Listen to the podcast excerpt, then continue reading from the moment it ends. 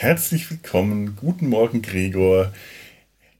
Herzlich willkommen. guten, Guten Morgen. Sag mal, gut ein, guter Einstand. Guten Morgen, Felo. Herzlich willkommen im Sumpf der Sinnlichkeit. Ah, sehr schön. Du Sehr hast schön. gedacht, du kommst jetzt hierher und darfst endlich mal über Mesh reden. Nein, du musst hier sinnlich sein. Wusstest du das? Äh, Also, wenn du wüsstest, was ich untenrum anhabe, wirst, du wissen, dass ich vorbereitet Du bin, bist immer Felo. sinnlich. Nein, wir, wir haben diese äh, schöne kleine Rubrik seit ein paar Folgen im Sumpf und in Data sein Hals, die wir aus äh, vollkommen äh, abwegigen Gründen Sumpf der Sinnlichkeit und Data seine Sinnlichkeit genannt haben, die eigentlich mit mir, mir wurde schon gesagt, es wäre eher äh, Sinnlosigkeit als Sinnlichkeit. Aber in, äh, in, in an Anlehnung an den großen Hermes Fettberg, der einmal in seiner äh, äh, Late-Night-Show, der Fettbergs Nette Light Show, eine Flasche Eierlikör dicht an seinem Wangenmikrofon geöffnet hat, um seinen äh, Zuschauers dieses ähm, Geräusch einer frisch sich öffnenden Flasche Eierlikör sinnlich äh, zu vermitteln, haben wir beschlossen, wir werden auch ja, ne, das war eine Flasche, Flasche Mineralwasser. Ja. Dicht übertragen von Gregors Wange. Er hat das Prinzip schon Mhm. gut erkannt. Und wir Extra noch mit dem Tisch. Wir machen jetzt ein, äh, in jeder Folge irgendein Geräusch, äh, in, in der Hoffnung, dass irgendeins davon irgendeine sinnliche Erfahrung oder eine Erinnerung oder irgendetwas Sinnliches bei uns oder den Zuhörers ähm, auslöst. Das hat bislang noch nicht so richtig gut funktioniert. Wir sind noch auf der Suche, was, was so geht. Und ähm, ich, ich führe jetzt mal ein Geräusch vor. Ich werde gleich dazu sagen, was es ist. Es ist das Geräusch für die morgendliche Stunde passend einer alten italienischen Espresso-Kanne. Die man auf, aufschraubt, wieder zuschraubt, die schön klappert mit dem Deckel. Leider habe ich keinen Espresso-Kaffee, den ich damit hätte kochen können. Die Geräusche allein sind etwas, was, was in mir eine, eine große Erinnerung weckt. Na, jetzt nicht mehr zu. Mist. Das ist auch eine Erinnerung, dass die Espresso-Kanne immer verklemmt war. Leider habe ich keinen Espresso-Kanne hier, äh, also kein Espresso-Kaffee, sondern mein Kaffee läuft äh, ist durch eine normale Kaffeemaschine gelaufen heute Morgen in eine Babcon-Tasse. Ja. Habe ich vorhin schon gesehen. Sehr schön. Das ist sehr vorbildlich. Ich habe hier nur so ein. Bei mir steht nur Cappuccino auf der Tasse. Weißt du? Ein, sinnlos, äh, ein, sinn, ein, ein sinnliches Geräusch wäre auch wie ein 56K-Modem Zugang zum Internet schafft. Weißt du? Das wäre ein sehr, gut. Das, das wäre ein sehr sinnliches Geräusch. Das- Von vor 20 Jahren, wo man es gehört hat, weißt du? Ob das es klappt, die Verbindung? Wir, ähm, ich, ich, ich gebe dir hiermit den Auftrag für die nächste Folge, in der du äh, im, äh, ich glaube, das ist Data sein Halsauftritt, darfst du dieses Geräusch vorbereiten. Uh, sehr schön, sehr schön. Ja, denn das ist tatsächlich sehr sinnlich. Also hier, Mhm. äh, die, die Kaffeemaschine erinnert mich an, an Italienurlaube zu der Zeit, als in den, wenn man ein Apartment oder so eine Wohnung gemietet hat, äh, es einfach noch keine Kaffeemaschinen gab, weil man auf deutsche Urlauber nicht vorbereitet sein wollte. Oder auch an, an Studentenbudenzeiten, als man der Meinung war, Kaffeemaschinen sind uncool, Filterkaffee, das schmeckt ja nicht nur Espresso-Kaffee, äh, das ist auch schön aus der Espresso-Kanne gemacht. Wenn dann morgens der Kaffee blubbert und es gut riecht und man direkt vom Geruch wach wird und man nicht schnell genug den Kaffee dann die, die Kanne von der Kochplatte nimmt und alles überläuft und eine Riesensauerei veranstaltet. Das ist super. Ja, Das ist so geil. Da wird man direkt wach. So, und ich Ja, hoffe, das war jetzt sinnlich genug. Wir, wir steigern uns noch. Falls es jetzt nicht sinnlich genug war, dann äh, kriegen wir das beim nächsten Mal besser hin. Damit kommen wir dann zum eigentlichen Thema.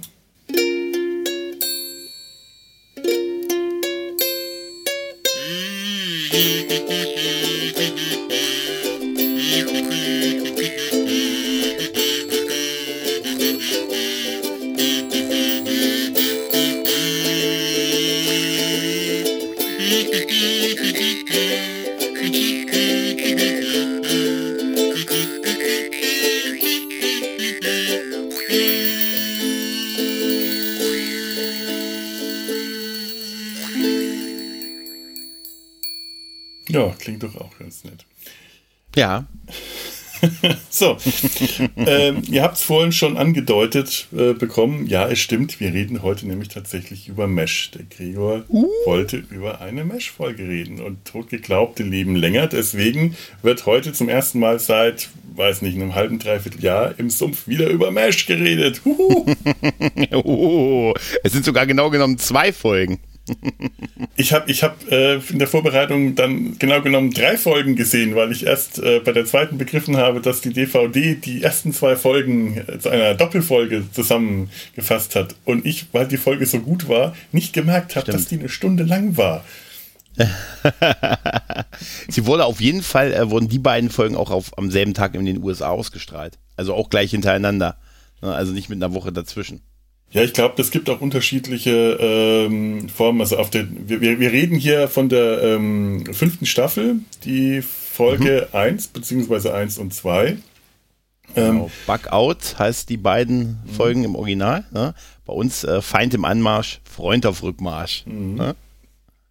Und ähm, je nachdem, ob die dann in der Syndikation wiederholt wurden oder in der Erstausstrahlung wurden ein oder zwei Folgen draus gemacht auf der DVD. Wie gesagt, ist das eine Doppelfolge die auch nur mit einem Intro und einem Outro äh, ankommt. Und weil die wirklich äh, die Folge mhm. so, mich so gepackt hat, ja. habe ich es nicht gemerkt, dass ich eine Stunde davor gesessen habe und habe mir dann direkt die nächste angeschaut und mich gewundert, schon gewundert am Ende der Folge, eigentlich ist das doch abgeschlossen, wieso kommt da jetzt noch mhm. was und was hat das jetzt damit zu tun? Ja, stimmt, das ist ein guter Punkt, ja. Mhm. Ja, aber ich muss ganz ehrlich sagen, die beiden Folgen passen halt hervorragend wirklich als eins. Die zu splitten wäre wirklich echt. Also es ist mit den 45 Minuten, die die, glaube ich, lang ist, zusammengeschnitten, ist das äh, einfach so perfekt eine Folge in sich. Das war ja der Auftakt zur fünften Staffel mhm. damals.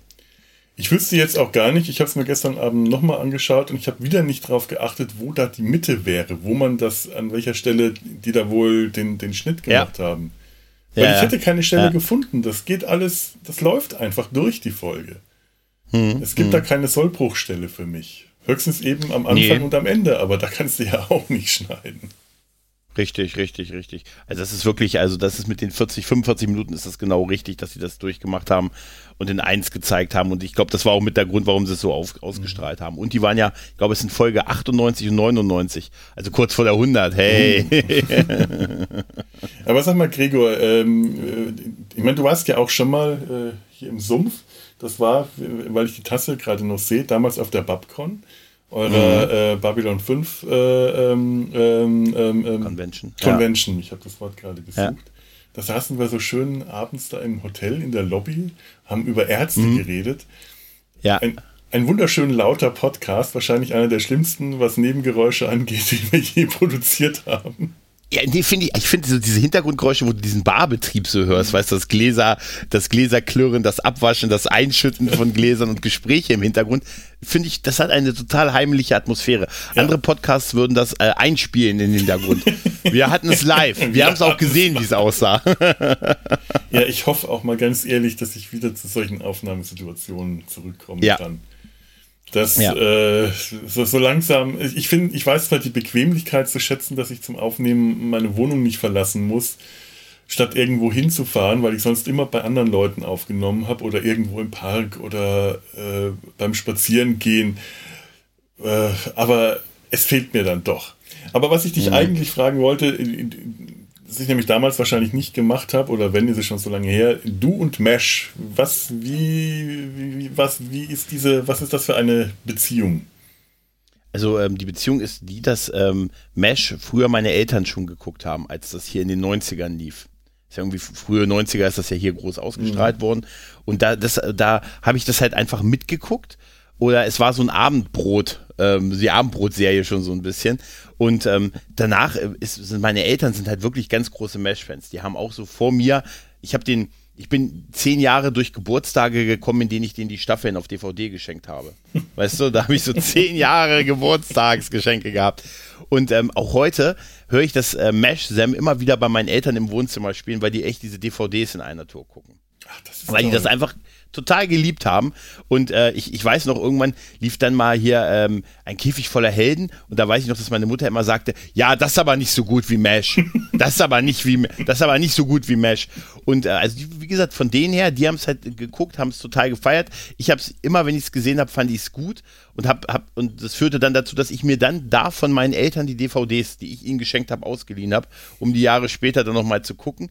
Und dann habe ich mir dann vor ein paar Jahren so eine Komplettbox, ich glaube, als ihr mit dem Sumpf angefangen mhm. habt, dachte ich mir, jetzt ist genau die Zeit, habe ich mir diese Mesh-Komplettbox einfach selber gekauft und ähm, habe dann auch die Serie mehrfach dann nochmal durchgeguckt. Und aktuell habe ich wieder so ein Spleen, dass ich einzelne Folgen wieder mal gucke, weil es irgendwie, das ist so eine Serie, so wie Babylon 5, da komme ich immer wieder drauf zurück. Da muss man mhm. immer wieder nochmal reinschauen, finde ich. Ja, so alle paar Jahre kommt man wieder zurück. Ein Freund von mir nennt das übrigens ein Laubsägengeschenk, weil das in seiner Kindheit geprägt wurde. Er wollte damals als äh, Kind unbedingt eine Laubsäge haben, also hat er seinem Vater eine zum mhm. Geburtstag geschenkt. Ja, ja, ja, Ehre. hm? Aber da kam das halt her, wirklich von, von also das, das war auch gleich so was Gemeinsames, ne, wo wir, wo ich einfach denselben Humor da tatsächlich also mit meinen Eltern geteilt habe, der sonst nicht immer so ist. Aber was Mesh ist, mhm. auf jeden Fall. Ne, da habe ich wirklich was Gutes von meinen Eltern mitbekommen. Was ist es, was für dich die Serie so, so, so ausmacht? Ähm, also die ist eigentlich, die ist einfach wirklich zeitlos gut, muss man wirklich sagen. Ich finde sie auch heute noch sehr aufwendig und ich finde, das ist, ähm, die, es ist dieser Mix aus Ernsthaftigkeit und auch wirklich gutem Humor. Also ein, ein absurder, anarchistischer Humor, eigentlich in einem Kriegsszenario. Und das muss man auch wirklich erstmal hinkriegen, weil normalerweise mag ich keine Arztserien. Überhaupt nicht. Aber es gibt so zwei Sachen. Das eine ist MASH, das andere ist Scrubs. Weißt du, wo ich einfach wirklich, das ich wirklich gut finde, weil der Humor einfach on point ist, aber es trotzdem sehr viel Ernsthaftigkeit und so, mhm. das, was da rum passiert, das ist ja nicht ansatzweise so witzig wie die Figuren. Ne, weil es ist halt ein Kriegsszenario. Da sterben Leute, da wird ständig, da bist du ständig unter Beschuss und so, die Front ist nicht weit entfernt. Und das, das fand ich ähm, sehr bemerkenswert und sehr anders als viele Sitcoms, die wir so aus der Zeit oder aus den Jahren danach kamen, äh, gesehen haben, wenn wir mal so in, wenn du mal so in die 80er guckst, weißt du, diese, diese Sitcoms, wo du klassischerweise eigentlich nur im Wohnzimmer der Familie ja, ja. gewohnt hast ne, so Bill Cosby Show und sowas, mhm. wo du einfach wirklich kennst das Wohnzimmer, kennst auch die Küche und äh, äh, Auftritt über die Treppe vom Sohn und alle und da gibt's dann den Lacher, äh, diese Lachschleifen, die gab's ja nicht beim Mesh. In Deutsch, witzigerweise. Ich glaube, im Original sind die tatsächlich drin, ne? Ja, ja. Auf der DVD ja. hast du äh, immer drei Tonspuren, die deutsche ohne Lacher, die englische mhm. im, äh, mit Lachspur, weil die damals in der Ausstrahlung so lief und später aber mhm. für die Weiterverwertung äh, rausgenommen wurden. Also dann hast du auch eine englische Tonspur ohne Lacher und das ist dann mhm. immer meine Lieblingstonspur mittlerweile. Ja, ich meine, ähm, die, die Sitcoms in den 80ern, da gab es ja auch welche, die das auch kombinieren konnten, ernstes Thema mit Humor. Ich glaube, bei der Bill Cosby Show war das sogar äh, eher noch eine von mhm. den besseren Serien, äh, aber ja wenn du gerade Ärzte-Serien und Humor sagst, ich schaue gerade wieder alte Ist ja irre Filme, kann mich königlich amüsieren darüber und suche gerade verzweifelt. Carry On Hm? Carry On. War das Carry On? Ja, ja. Carry On. Oh, das ist ja lang, das ist lange her. Das ist Mann. lange her. Das war auch so eine äh, Comedy, die uns in den, äh, uns, mich und meine Familie in den 80ern begleitet hat. Das war unser, unser ganz großer Kult. Und ich suche tatsächlich gerade nach einem Film, über den ich mal hier im Sumpf äh, aus der Reihe reden kann und finde keinen, weil ich mich da königlich drüber amüsieren kann, aber wahrscheinlich keine zehn Minuten drüber reden kann, weil das alles zum Teil so furchtbar platt und äh, banal ist, dass es mir echt schwer fällt. Und gerade da ist genau diese Kombination ernst und komisch überhaupt nicht gegeben. Das ist alles mhm. nur komisch. Du hast äh, da, da gibt es ja auch ähm, angefangen von äh, eine Militärklamotte über Polizisten, über Ärzte, ganz viele Ärzte-Filme. Äh, und nichts davon zeigt auch nur ansatzweise den Ernst, den die Situation vielleicht eigentlich auch im Hintergrund ein bisschen bräuchte, sondern es ist mhm. nur platte Komik, zum Teil auch gute Komik. Ich kann mich, ich kann mich wirklich amüsieren über Carry On, aber diese zweite Ebene, die Mesh hat, wie du sie gerade beschrieben hast, die fehlt da komplett. Ja, und die ist äh, für mich mit das Ausschlaggebende. Also wenn es nur, wenn es nur Anarcho-Humor wäre äh, und, und das andere nicht, dann, dann wäre es nicht halb so gut, muss ich, muss ich ganz ehrlich sagen. Aber dadurch, dass halt noch diese Sachen, diese, dieses Grauen, dieser Horror des Krieges mhm. und das auch diese, diese Art ist, wie die Figuren, das sind ja auch Figuren, die wirklich auch zum Teil sehr leiden, auch, auch mal gebrochen werden ja. und so gerade Hawkeye und so. Und das, das hat diese Serie fantastisch gut gemacht. Also, das, und, ähm, und sie hat es geschafft, fantastische Figuren zu schreiben, die auch wirklich über elf Jahre sank gut gewesen sind mhm. und auch es geschafft. Und das finde ich bei Mesh sehr beeindruckend. Ähm, obwohl Hauptfiguren gegangen sind, wurden sie ersetzt durch Figuren, die genau deren Platz eingenommen haben. Ich sag mal Frank Burns raus, mhm. dafür äh, Charles Emerson Winchester rein oder ne, Colonel hier, ähm, hier, wie heißt er denn? Henry ähm, Blake. Henry Blake raus, dafür Herr Potter rein. Es hat, die haben also die Figur quasi mit einer eine neue ersetzt, die eigentlich deren Platz eingenommen hat, aber trotzdem komplett individuell war und genau. auch genauso auf, auf ihre Andersartigkeit ihre die Funktion inne gehabt hat von der anderen, aber fast sogar noch besser zum Teil gewesen ist. Mhm. Ne? Oder mindestens genauso gut. Und wo, wo oder gibt's eben das? auf eine andere Weise. Ja, äh, auf eine, aber es ist deren Funktion, weißt du, der nervige Mitbewohner hier, ja. ne? Der, der, aber oder oder ähm, hier der der der der Vater-eske Anführer quasi, ne? Mhm. Und äh, trotzdem eine eigenständige Persönlichkeit und und mit eigenen Facetten, nicht einfach nur eine, äh, eine bloße Kopie. Und ich, ganz ehrlich, wo gibt's das in Serien?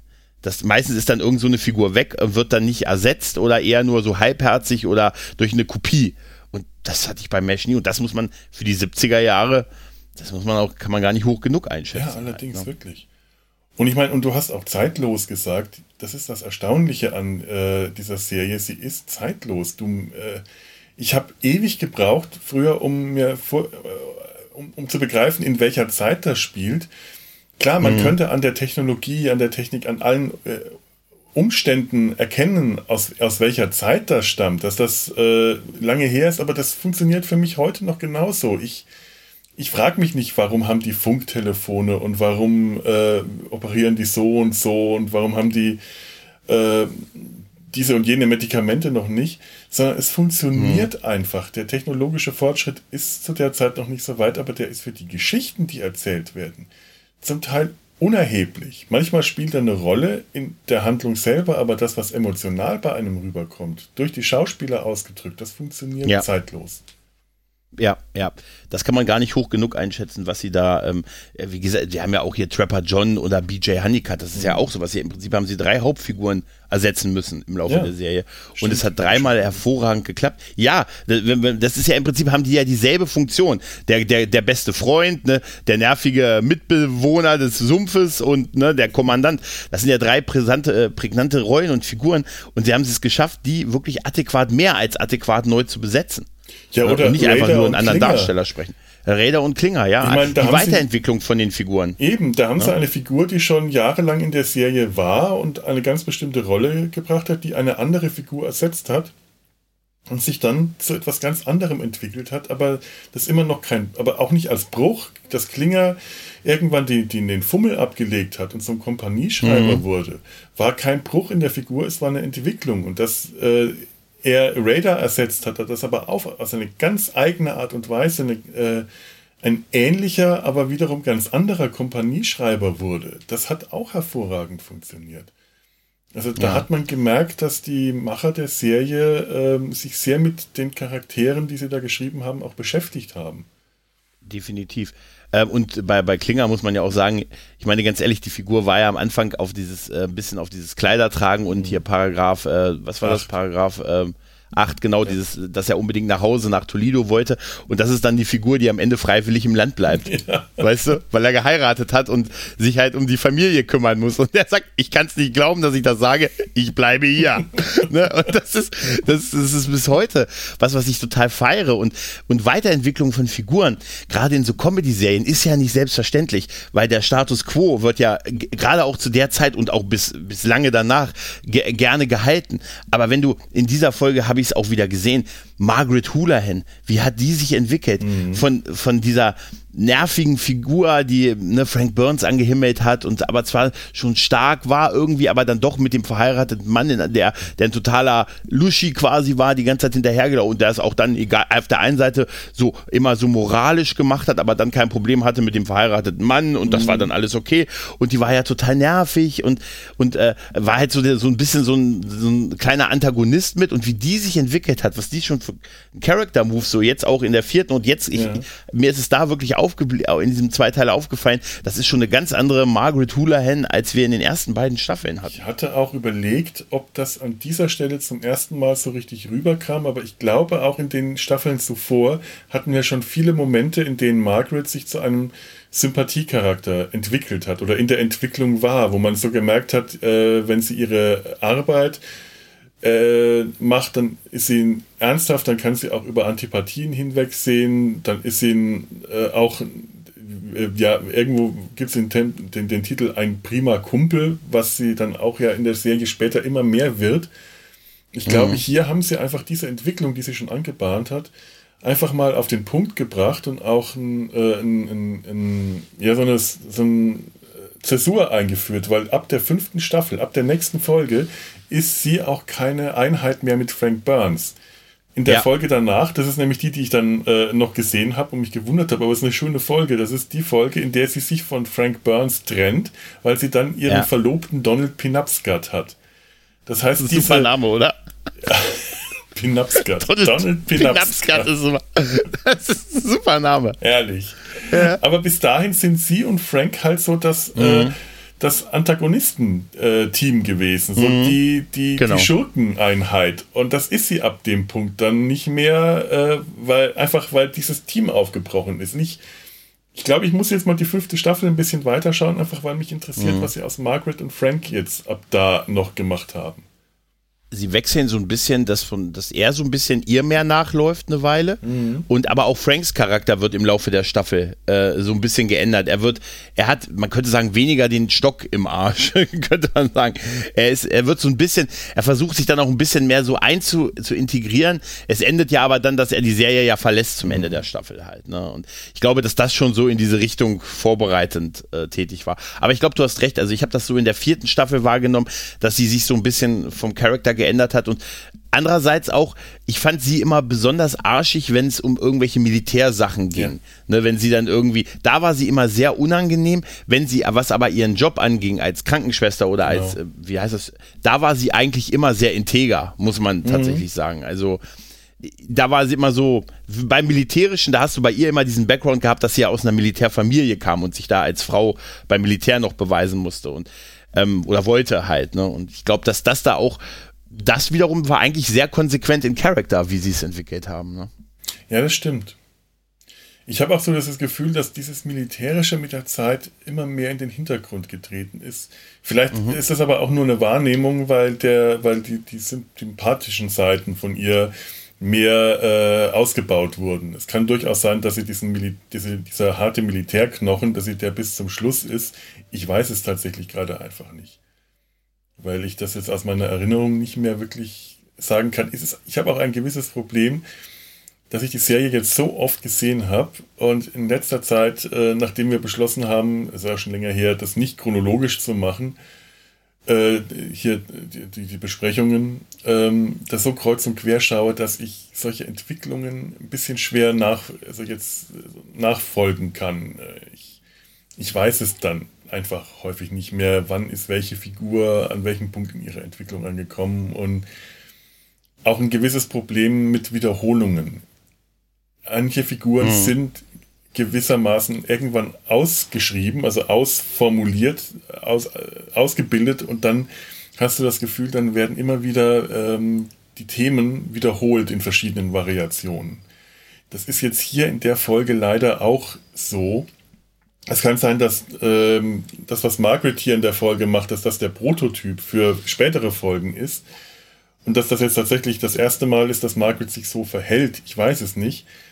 Aber dadurch, dass ich die späteren Staffeln alles so oft gesehen habe, ist das für mich halt auch keine neue Entwicklung in dem Sinne, sondern es fühlt sich auch wie eine Wiederholung an. Also das war so ein bisschen der Punkt, warum wir irgendwann aufgehört haben, Deswegen hatten wir ja auch irgendwann mal gesagt, wir haben äh, jetzt gerade, wollen mit, mit Mesh eine größere Pause machen, weil wir das Gefühl haben, alles wiederholt sich gerade. Wir sind immer, wir mhm. stoßen immer wieder auf die gleichen Stellen, könnten irgendwann den Soundboard-Button einstellen, Hawkeye ist der Held der Folge, dann klickst du auf den Knopf und alles ist gesagt.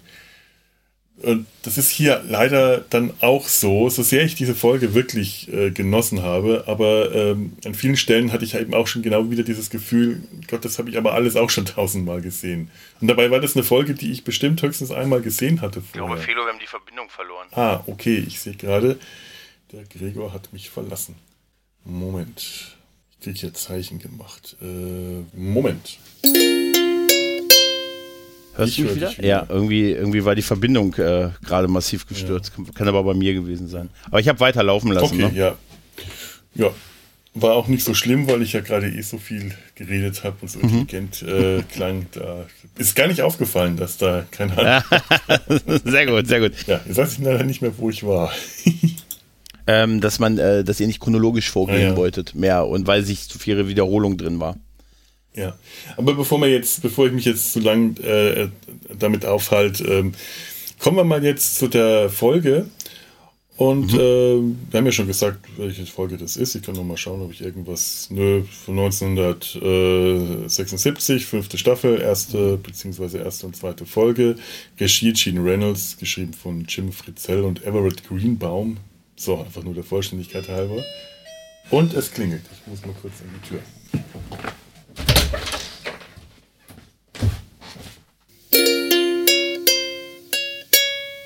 So, Gregor, dann sag uns doch mal, was in der Folge so passiert. Ja, ähm, in dieser Folge passiert vor allen Dingen eins, denn das äh, M im Wort Mesh ist ein großes Thema, nämlich mobil und mobil werden sie sein, weil es gibt äh, es gibt Gerüchte, dass äh, äh das äh, Camp abgebaut bzw. verlegt werden muss, weil die Frontlinie näher rückt. Etwas, was ja in der Serie dafür, dass Meshs, ich habe da mal einen Bericht drüber gesehen, ja generell selten lange an einem Ort gewesen sind, weil sie halt der Front nachgezogen sind oder vor oder zurück. Die sind ja relativ lange an einer Stelle geblieben. Ähm, diese Gerüchte gehen halt rum und ähm, ja werden halt geglaubt, vertra- ver- sie führen quasi zu Scheißhausparolen. ja, also ähm, äh, die, die gehen immer weiter rum. Man, äh, äh, Potter lässt das aber dann quasi dementieren.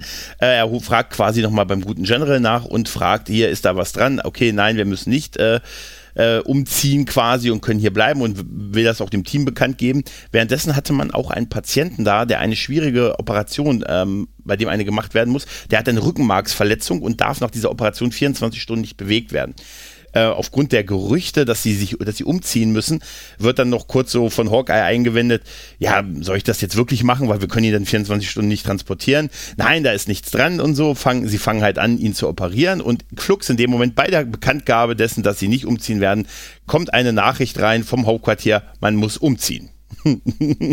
und dann passiert genau das. Also man, äh, der gute äh, Colonel Potter sucht nach einem neuen Platz. Äh, das Mesh wird abgebaut und äh, man bewegt sich quasi zu diesem neuen Platz, einem vermeintlichen Schulgebäude, in dem das älteste Gewerbe der Welt nachgegangen wird. Und nein, es ist keine Bäckerei, Frank. Ähm, währenddessen bleibt Hawkeye, äh, Margaret und Raider zurück und äh, be be betreuen quasi diesen Patienten in dem mittlerweile abgebauten ähm, Mesh Camp, gehen zwischendurch noch einen trinken, weil was soll man sonst machen wenn man sich den Tag nicht zu lang werden lässt. Aber die Front rückt immer näher. Es gelingt ihnen am Ende, dass noch der, der Pilot, äh, also der Hubschrauber, also der Patient ausgeflogen werden kann. Dann will man selber noch abhauen. Dann deutet es sich an, dass, das, dass die Nordkoreaner vor der Tür stehen. Aber nein, es, sind, es ist unser Camp, was zurückkehrt. Nach Hause. Es ist quasi wirklich das M ja. in, dieser, in diesem Zweiteiler, genau. was vorrangig ist. Das und das fand ich auch das bemerkenswert. Ne? Den Ab, der Abbau des Camps und der Aufbau, der, gut, den sehen wir ja nicht an einem anderen Ort das ist das Bemerkenswerte und für mich und zwar im, im Positiven wie auch im Negativen, weil ich habe dieser Abbau und der fehlende Aufbau, mhm. da äh, habe da waren so einige Stellen, wo ich dachte, ich äh, ich weiß nicht, ob wir da jetzt gleich im, im Einzelnen nochmal drauf kommen, aber ich möchte den schon mal vorgreifen die bauen ja nicht das Camp, das Camp ab, sondern die lassen unglaublich viel stehen. Die nehmen die Zeltplanen mit, die Innenstange mhm. und ja. die Heringe lassen sie da, weil Frank Burns äh, mit der Planung beauftragt ist. Aber das, das Gerüst, auf dem die, Zelt, die Zelte zum Beispiel äh, äh auf, aufgestellt sind, diese Holzgerüste mit den, diesen Türen, die Zelte haben ja auch alle so Holztüren, die lassen die mhm. stehen. Man kann sagen, sie haben das Set nicht komplett abgebaut. Ja. Ne? Also das haben sie deutlich nicht gemacht. Eigentlich muss man nur die Planen wieder drüber werfen. Ne? Das, das ist es wirklich so. Und bei dem Abbau von dem Mesh-Zelt sieht man auch eine Szene, wie so ein paar Typen ein Teil von einem Dach auf so, ein, auf so offensichtlich auf so ein Privatauto laden. Und ich glaube einfach, da wurden sie ausgeraubt in diesem Moment, ohne es gemerkt haben. Musst mal drauf achten. Du siehst dann so, ein, so einen blauen Chevy und dann sind so drei Typen, die laden da was auf die, hinten irgendwie auf die Ladefläche und fahren weg.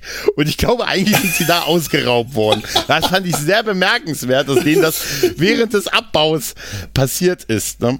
Das ja, habe ich du, nicht gesehen. Das musst du mal drauf achten. Das ist so, das ist total geil. Während, während dieser Abbauszene siehst du dann halt wirklich, dass so drei äh, Typen, die sehr zivil aussehen, sagen wir es mal so, einen Teil auf ihr Privatauto packen und wegfahren. Also, ähm, ja, man, man sieht es übrigens in der Serie, wenn ich das noch richtig im Kopf habe, dieser Abbau. Ne? Es gibt in, den, in der ersten oder zweiten Staffel ähm, da schon mal so, ein, so eine Andeutung, wo kurz Frank Burns das Kommando hat. Ne? Und dann mhm. sagt er, hier, wir bauen das Camp auf, ab und bauen es fünf Meter weiter wieder auf. weil wir sind ja Mesh M Mobil. Ne? Und so als Übung. Da wird das zumindest gesagt, dass sie das tun. Aber so richtig... Ja so richtig mit der Verlegung des Camps haben wir nur im Finale der Serie. Mhm. Da bauen sie nämlich ab und bauen das Camp an einer anderen Stelle wieder auf. Da wird es wirklich aufgebaut und dann aber auch wieder zurückgebaut fürs, für dann das große Goodbye halt. Ne? Mhm. Aber das ist zumindest hier die Folge, wo wir das mal gesehen haben. Ähm, ja, dass sie halt wirklich auch mal fliehen müssen, weil die Serie suggeriert einem ja immer, dass sie wirklich, also sie sind ja immer offensichtlich an derselben Stelle und ich, äh, in dieser Doku, die ich gesehen habe, da haben sie gesagt, dass die selten länger als zwei, drei Monate an einer Stelle oh. gewesen oh. sind. Also dass es schon sehr provisorisch gewesen ist halt, ne? Ja, ja. Aber wir sehen ja auch richtige Gebäude und so gut das wäre, ist mit Sicherheit auch so gebaut worden. Ich, das, das ist halt auch das, was mich so ein bisschen verwundert, dass äh, das OP, äh, die, die, die äh, Krankenstation, also diese Bettenstation und äh, das Büro, das ist ja ein richtiges Gebäude. Das sind so Wellblechgebäude. Äh, mhm. Die werden nicht abgebaut, weil wahrscheinlich einfach zu aufwendig, die abzubauen. Aber es gibt jetzt auch nicht irgendwie äh, irgendeine Truppe, die ihnen sowas dann wieder aufbaut. Die suchen dann nach einem Gebäude, mhm. das sie benutzen können an dem neuen Ort. Die ja. äh, müssten eigentlich äh, irgendwo noch einen Lastwagen voll mit Brettern haben, um wieder diese Grundgerüste für die Zelte neu, zu, neu aufzubauen. Mhm. Das haben sie alles nicht. Also wir sehen auch, wenn die an dem neuen Lagerplatz sind, sehen wir dann im Hintergrund Leute geschäftig hin und her laufen und irgendwie ein paar Kisten tragen, aber wir sehen nicht, wie das Lager aufgebaut wird. Nee, das, das, das haben sie nicht gedacht. Wäre ja auch eigentlich nicht nötig gewesen, weil da war die Folge auch schon zu weit fortgeschritten. Ja. Wir sind ja auch nicht so lange bei der, es gibt ja eine Splittung der Handlung, ne? Einmal der, der mhm. Smash Camp auf dem Weg zu seinem neuen Ort und, da, und die zurück, und die, das, was du zurücklässt. Ne? Genau. Eine kleine Deep Space Nine Anspielung. ne? Genau. Und da, da splittet sich ja auch die Handlung. Und ich glaube, für diese zweite Handlung, das wäre einfach sinnlos gewesen, wenn du da noch gesehen hättest, wie sie das da wieder aufbauen, weil die kommen ja relativ schnell auch wieder zurück. Ja, ne? das ist so der Schwachpunkt für mich an der ganzen, am ganzen Ende der Folge, wie schnell die plötzlich wieder da sind. Die Bombardierung hört auf und im nächsten Moment sind die alle wieder da. Die müssen das doch wenigstens erfahren haben, die müssen wieder eingepackt haben, die müssen wieder die, die Zelte, die sie vielleicht schon aufgebaut haben, wieder abgebaut haben. Dafür braucht es eine gewisse Zeit. Dieser Konvoi, der wird von Colonel Potter auf seinem Pferd angeführt. Die, die fahren im Schritttempo. Ja, ich möchte aber auch nie wieder ein Konvoi haben, wo kein Pan auf einem Pferd ihn anführt. Das ist das. Ich glaube auch, ich würde auf dem Pferd auch die besten Angriffe reiten. Weißt du? Also, also nein, würde ich nicht. Aber, aber ganz ehrlich, ja, das, das ist auch. Weißt du, diese Storyline wäre, glaube ich, besser gewesen, wenn man sie fünf, sechs Folgen lang gezogen hätte. Mhm. Weißt du, man hätte ja auch aus dieser Sache, wie die drei beispielsweise da abhauen und was denen dann noch so passiert auf der Suche nach dem neuen Camp, auf der Hinfahrt, hätte man zumindest eine Folge draus machen können. Man hätte eine man hätte Folge einfach ne? noch dranhängen ja. können. Weil sie sind wirklich sehr, sehr schnell wieder da halt, ne? Aber ähm, dieser Aufbau, auch, auch dieser ganzen Folge, wir haben ja am Anfang dieses, wo sie, wo sie sich, wie, wie sie diesen Moment feiern, wie die Latrinengraben äh, ausgeheben, wie die da mit ihren, ne, mit ihren Gläsern da sitzen, Hawkeye und BJ und sich das und sagen, hier, das Ende der Latrine, Jungs ein bisschen tiefer, da sitzt immer Frank Burns. Ne? Und das ist ein so schöner Gag, weil Frank Burns ja später noch mit dieser Stange kommt und nachmisst, wie tief, wie tief diese Latrinengraben sind. Und da geht's ja auch schon mit diesen, diesen ganzen, das ist dieses schöne anarchistische, wenn die da so mit ihren Sonnen, hier mit dem, mit der, mit dem Sonnenschirm da sitzen und mit den Drinks in der Hand und so und, und sagen, und ja, sich und die sich große Sehenswürdigkeit, die einzige Sehenswürdigkeit, die sie gerade ja. haben, das Ausschachten ja. der neuen Latrine betrachten. Herrlich. Richtig, richtig. Weißt du, was ich bei, was ich immer bei Mesh immer so ein bisschen merkwürdig fand? Also ich weiß, das ergibt die Story her, aber dieser, dieser, ich weiß nicht, ob ihr schon mal drüber geredet habt, aber dieser immer jederzeit überall stattfindende Alkoholkonsum in dieser Serie. Ne? Eigentlich als Ärzte, ne, die immer, es wird uns erzählt, sie müssten jederzeit bereit sein, dass jederzeit können, ne, können Patienten kommen. Ja, ja. Ne? Und dann dürfen die halt eigentlich nicht, egal wann, jederzeit irgendwie trinken, halt, ne? Das ist das, was mich immer schon unglaublich gestört hat. Damit werde ich, das werde ich nie verstehen, aber ich bin halt auch kein Mediziner. Ich weiß nicht, wie, wie äh, hochfunktional Mediziner äh, ja. sein können oder müssen oder wie, wie der, ich meine, der, der, der Druck, unter dem die stehen, das ist ja, äh, darüber haben wir schon mal geredet, der hat wirklich viele von den Ärzten damals mhm. in, in solchen mobilen äh, Militärlazaretten im Krieg in den Alkohol, in den Alkoholismus getrieben und auch sonst in größte Probleme äh, verursacht, psychische. Aber ich finde das auch immer sehr bedenklich, dass die eigentlich fast permanent betrunken sind. Einmal das Trinken an sich und die in Anführungszeichen die Art, es ist, es wird uns so ein bisschen ja erklärt, wie es ist eine Art, damit umzugehen. Hm. Ne? Und sie, sie Diste haben ihr Destillierapparat, weil wäre ja, weil, weil der auch mit, ich meine, das ist ja alles irgendwo auch witzig, aber es ist schon so von der Botschaft her schon so ein bisschen fragwürdig. Es gibt auch irgendeine Folge, wo Hawkeye äh, sagt, wo er zu einer, zu einer OP oder zu einer Operation gefahren wird und er, er muss gefahren werden, weil er sagt, nee, ich habe zu viel getrunken, du fährst, ich operiere. Wo ich mir sage, das kann so nicht sein. Also, ne? ja, Nein, gut, ich meine, ähm, ne? Alkoholkonsum als gesellschaftlich anerkannte Form des Humors, ähm, das war halt noch die Zeit, ja. äh, wo das im, im Fernsehen und im Film einfach noch ganz üblich war. Und äh, ich kann auch über sowas immer noch lachen, über einen ja. lustig dargestellten Betrunkenen in Film und Fernsehen. Es gibt eine Stelle, da macht das äh, ähm, ähm, Winchester, ist betrunken und ähm, wer ist der Schauspieler? Ähm, David Ocean Steers. Ja, der spielt das so perfekt, der spielt das brillant. Weil jeder von denen muss ja irgendwann mal einen Betrunkenen spielen. Da gibt es welche, die mhm. das gar nicht konnten. Mike Farrell kann keinen Betrunkenen nee. spielen. Der lacht nur, ne? Der lacht nur. Der wirkt ja. äh, furchtbar. Und David Ogden Stiers ist perfekt. Der spielt das mit genau der richtigen Dosis an Slapstick und wirkt aber auch echt betrunken dabei. Da kannst du dich wegschmeißen dabei. Wenn der, das ist so eine Stelle, wo er äh, an irgendeiner Stelle nach, nach oben geht mit dem Kopf und dann mit dem Kopf in der Lampe äh, hängen bleibt. Bumm, und dann ja, die Lampe ja. auf den Kopf bekommt. Und ich lieg Tränen überströmt mhm. auf dem Sofa an der Stelle, weil der einfach so witzig ist. Ne, sie sind ja auch nicht so, sie sind ja auch nicht so, sie trinken zwar ständig, gerade unsere, eigentlich die, mhm. eigentlich die Ärzte überwiegend, ne? Die Ärzte überwiegend, äh, also Hawkeye und BJ mhm. oder ähm, äh, auch davor, aber sie sind ja nicht so betrunken. Also es gibt schon Fälle, wo sie auch mal wirklich betrunken sind, aber meistens werden sie uns ja als, sie sind dann halt witzig und gut drauf, aber mhm. es sind eigentlich Pegeltrinker, oder? Ja. Eigentlich sind es, ne, die halten so einen gewissen, aber sie, sie können dann doch irgendwie zumindest ähm, so noch umschalten. Ne? Mhm. Ich meine, überleg mal, so, so einen permanenten, äh, dich permanent bereit zu halten, ne? Und es kann jederzeit Verletzte kommen. Das ist natürlich, komm damit mal klar, ne? Vor allem, wenn, der, wenn, wenn du sonst nichts zu tun hast, wenn du einfach nur da rumsitzt. Du, kann, du hast ja nichts zu tun in so einem Lager. Ja, es das gibt ist ja nichts, womit du dich ja. so richtig beschäftigen kannst. Die Langeweile muss ja wirklich äh, auch total belastend sein. Langeweile gleichzeitig mit dem Druck, dass im nächsten Moment die Hölle ausbricht und du funktionieren musst. Ich kann mir schon vorstellen, dass die psychische Belastung einen da richtig äh, zusetzt. Da ist so ein erhöhter Alkoholkonsum durchaus verständlich. Genau, und das die andere Konsequenz ist, und das sehen wir ja auch in der gesamten Anfangssache, sind diese Gerüchte, die rumgehen. Ne? Mhm. Ne? Die von die, wir sehen ja auch sehr schön, wie sich diese Gerüchte entwickeln. Ne? Der eine hört dann irgendwie was, hier Ray, Raider hat da irgendwas irgendwo aufgeschnappt, erzählt es Klinger, ne? der erzählt es dem nächsten und dann, dann baut sich das Gerücht immer weiter auf. Ne? Mit äh, von der Feind ist in, gut, der Feind muss ja in der Nähe sein, weil die Front in der Nähe ist, aber dann immer mit oh, hier 20.000 Mann Division.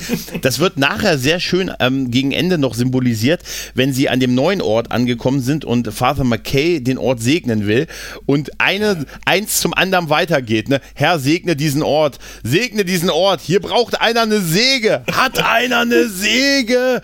Das ah. zeigt es super, wie das weitergeht, weißt du? Okay, auf äh, Deutsch habe ich es nicht gesehen. Auf Englisch wird einfach nur ähm, der Satz weitergegeben. Also es ist kein stille Posteffekt. Es ist, ah, okay, echt? Ja, ja. Okay. Das oh. ist äh, äh, comedy-mäßig trotzdem absolutes Gold. Einfach weil. Deutsch besser. Hm? Bist du gerade weg? Nee. Äh, das Bild war nur. Wir haben hier schon wieder. Ähm, Hörst du mich? Keine Verbindung. Okay, okay. Moment. Dum, dum, dum, dum. Der Gregor ist wieder weg. Jawohl. Keine Ahnung, was das ist. Irgendwie mit Studio-Link, ne? Irgendwie hat es ein bisschen der Wurm drin, ne? Ja, heute scheinbar. Naja. Ähm, schwierig. Naja, aber ähm, das ist halt, das, das ist schon ein reines Comedy-Gold, wenn Malkay anfängt, den Segen zu sprechen und Frank einfach nur jeden Satz, den Malkay sagt, sofort losplärrt und die das einfach im Konvoi von einem Wagen zum nächsten weitergeben, weiterbrüllen und der Blick, den dann Malkay Frank Burns zuwirft, einfach nur dieser Blick, dieser alter Blick, dieser, ey, sag mal, das ist so herrlich. Das ja. ist fantastisch. Aber wie gesagt, in Deutsch hat es ja diesen stille Posteffekt, ne? Dieses, äh, dass sie dann noch, äh, das finde ich total brillant, weil das irgendwie für mich symbolisiert, wie sich so ein Gerücht weiter und immer weiter aufbauscht. Ist schön. Ich, ich schimpfe ja immer über die ja. deutsche äh, Synchro, aber da haben die sich, da hat sich äh, ähm, ähm, Brandt mal was, was Cleveres einfallen lassen, finde ich. Mhm. Tatsächlich, ja. Das, das fand ich, weil ich kann über diese Szene wirklich so lachen mit Herr, segne diesen Ort, segne diesen Ort. Hier braucht einer eine Säge, hat einer eine Säge. Nein, und wie, beim zweiten geht's ja noch so weiter. Und dann irgendwann sagt, sagt der Potter zu, äh, zu Burns, das hier ist ein Solo vom Padre. Also, ne? Das ist so großartig. Naja, auf jeden Fall, dieses Gerücht geht ja, geht ja immer weiter rum und dann äh, gibt es ja diesen Verletzten, der diese Rückenmarks-OP äh, hat und da wird ja auch immer sehr schnell suggeriert, dass so Hawkeye ist dann immer so der Experte für alles, ja. ne? Der hat ja auch diese Gerüchte gehört und der fragt ja dann, ah, soll er das jetzt machen, weil 24 Stunden nicht bewegen und so. Und dann wird ja wieder einer dieser sogenannten, dieser, dieser Admiral, dieser Generäle mm. angerufen, ne? Der dann ja Winky, ne? Und Hammond oder irgendwie so. Auf jeden Fall, der bestätigt ja dann erst, ähm, dass die da bleiben können. Und dann finde ich auch diese Zusammenführung des, des Camps super, wo du dann irgendwie zehn Leute siehst. Weißt du? Das sind dann zehn Leute. Da fehlt nur noch, dass er, dass Potter gesagt hat, lieber Maincast. Ne? Lieber Maincast. Und dann erzählt er ja so eine Geschichte noch aus dem, äh, irgendwie aus dem Zweiten Weltkrieg und so, ne? Und da haben wir gedacht, wir haben damals gehört, dass die, äh, weiß ich nicht, dass die Japaner irgendwie äh, da und da eingelaufen, äh, dass, dass die Nazis und, als ne? Eskimos verkleidet äh, genau. Äh, in New Jersey gelandet sind und das halbe Camp hat dann Lachs gehamstert. ne? Und irgendwie sowas. Und sowas, so, und da soll man nicht drauf hören und pipapo. Und es wird halt Unterbrechung von Raider, der reinkommt und sagt hier, ne, oh, ich, also für euch alle gilt, dass wir in 15 Minuten abmarschieren. Und dieser, dieser Moment dann, wenn die, Abmarsch! Und alle auseinandersturmen und Raider noch da steht und noch dieses Beend, diese Beendigung trötet und dann aber auch schon am Weglaufen ist wie geil sie wirklich, und dann passiert halt dieser, dieser ganze Abbau, äh, dieser ganze Abbau des Campes. Davor ist ja noch der, die haben ja immer auch diese, diese Südkoreaner, die dann auch immer diesen, diesen äh, Mr., ich weiß nicht, Mr. Chow oder ja. so, der ihnen dann noch was verkauft und so. Das ist so groß, das ist so großartig. So mit, sie brauchen noch neues Kurs, sie wollen auch ihre Oma verkaufen, oder? Ihre Mutter verkaufen. Alle rausverkauft, alle ausverkauft. Und auch der schöne Satz, dass er Mr. Burns eine, äh, Mr., dass er hm, hier Major Burns so eine Uhr verkauft hat, die rückwärts läuft wo er so im Reingehen noch sagt, hier, Sie, die Uhr, die läuft rückwärts, nehmen Sie anderes Handgelenk. Wirklich, wirklich, das ist so eine Stelle, wo, also Larry Linville ist in dieser Folge, Ja. was Comedy betrifft, Gold. mein ganz großer äh, Held. Held. Absolut, der ist brillant vom ersten bis fast letzten Moment durch. Der letzte Moment, da komme ich gleich noch drauf, warum der dann plötzlich wieder absackt. Aber sonst die ganze Zeit über ist der reines Gold. Allein nur diese Stelle, wo er wortlos die Uhr abnimmt und sie dieses, dieser Blick, aha, ach so, ja. Und ans andere Handgelenk macht und dann später Ja. bei der Parade auch noch so hört und gut, was ist denn Ja. da? Ey, ich habe mich schlapp gelacht. Das ist genial. Das ist total Überhaupt, super. Burns ist in dieser Folge einfach großartig. Der ist auf Hochform. Und warum? Weil er so gut wie nie mit Hawkeye interagieren muss. Ja, ich, da ist er wirklich. Bei Hawkeye muss er halt immer verlieren. Ne, in jeder Begegnung muss er verlieren, wenn er auf die beiden trifft. Und das ist auch wahrscheinlich frustrierend auch so ein bisschen.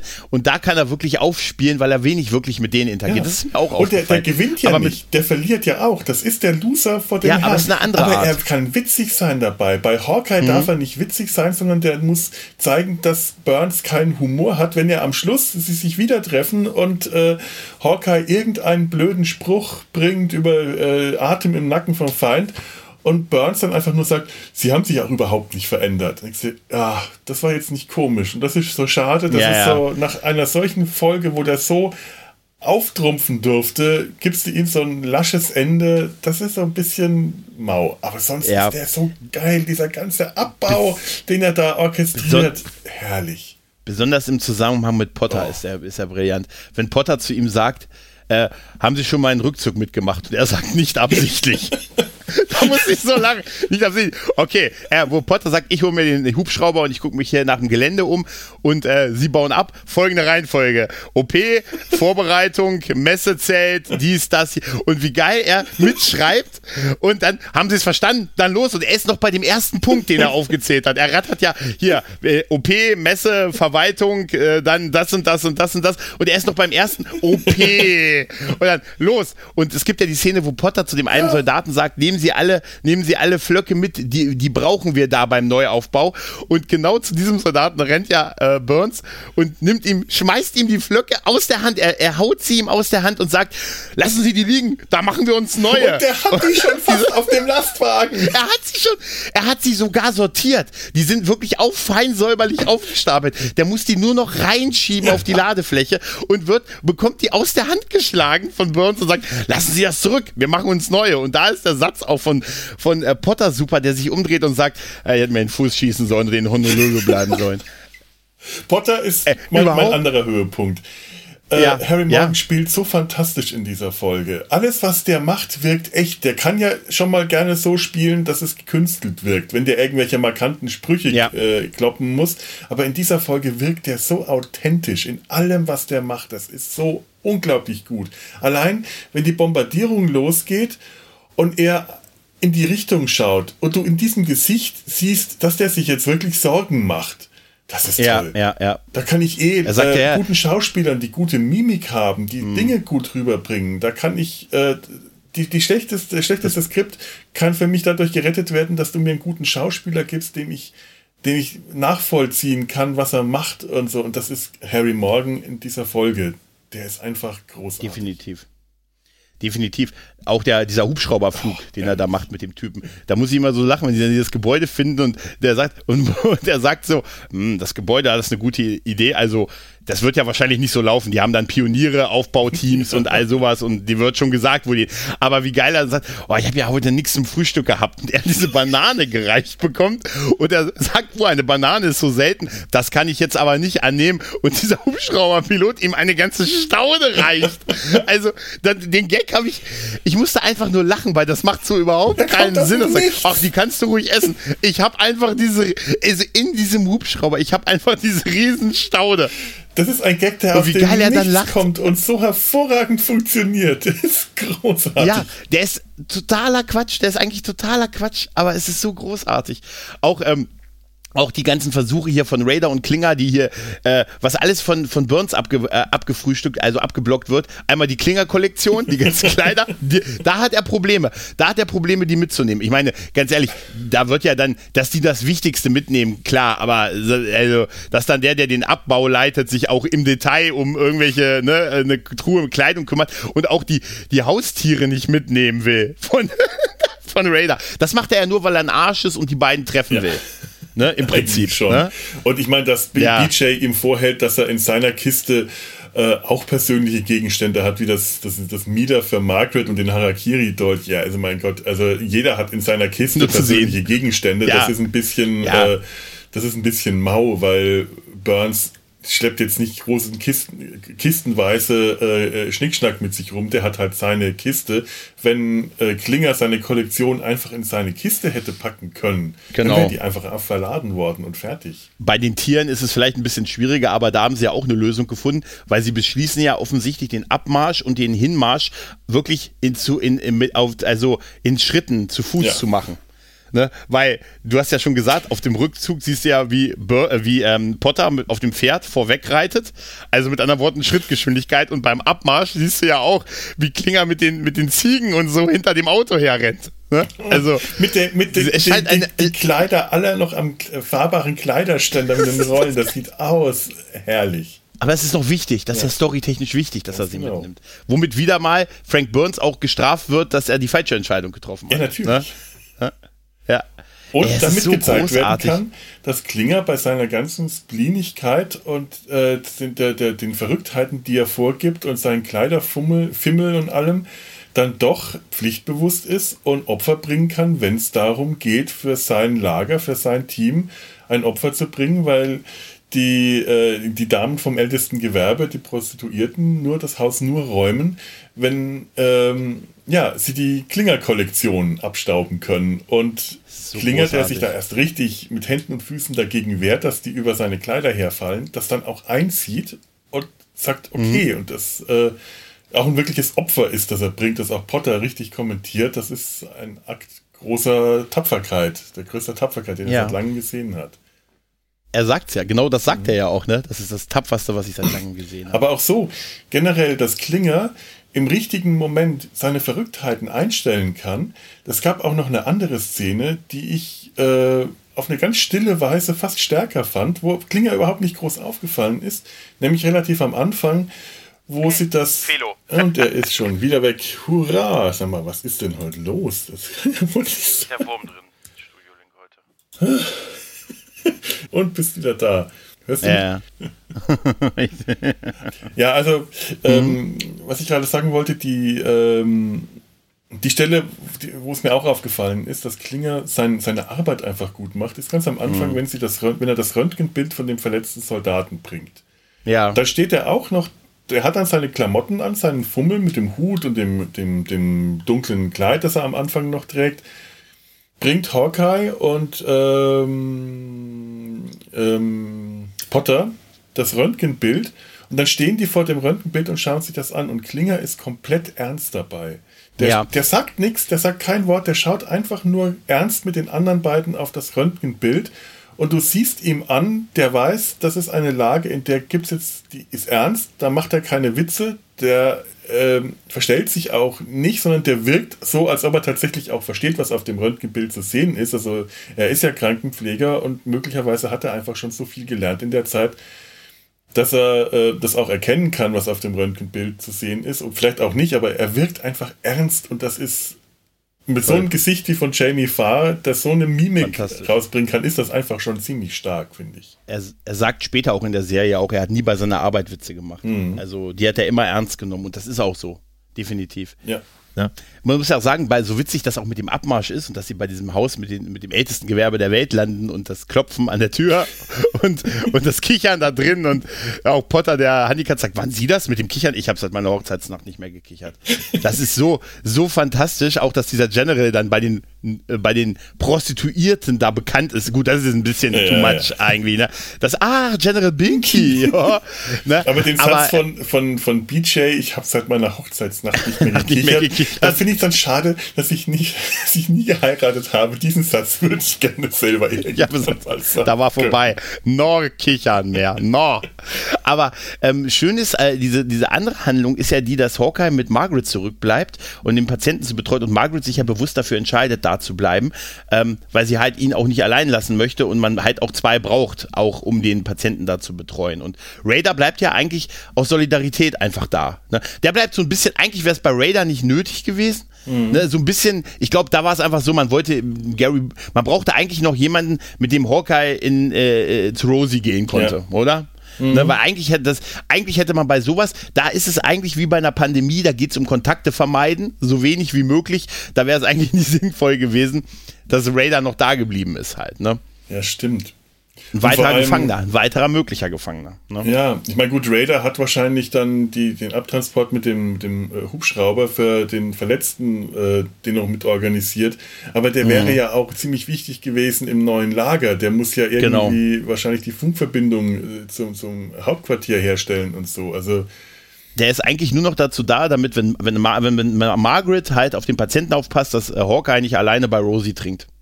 Aber ja? schön, dass äh, ähm, als, als sich Hawkeye beschwert, boah, alles ist abgebaut und ihr könnt jetzt was zu trinken brauchen.